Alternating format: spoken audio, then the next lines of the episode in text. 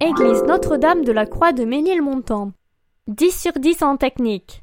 Avec ses 78 mètres de haut et ses 97 mètres de large, l'église Notre-Dame de la Croix remporte la médaille de bronze des églises les plus vastes de Paris. Félicitations! L'église prône sur sa butte depuis le 19e siècle. Son style est un mix entre le roman et le gothique, qui fit jaser pendant la Commune, mais qui fut bien utile pour voter la mise à mort de l'archevêque de Paris. Busy type. Son orgue, un cavaillé-colle pour les experts, a dû être agencé de telle manière qu'il ne cache pas le vitrail en forme de rosace, une vraie prouesse incontournable.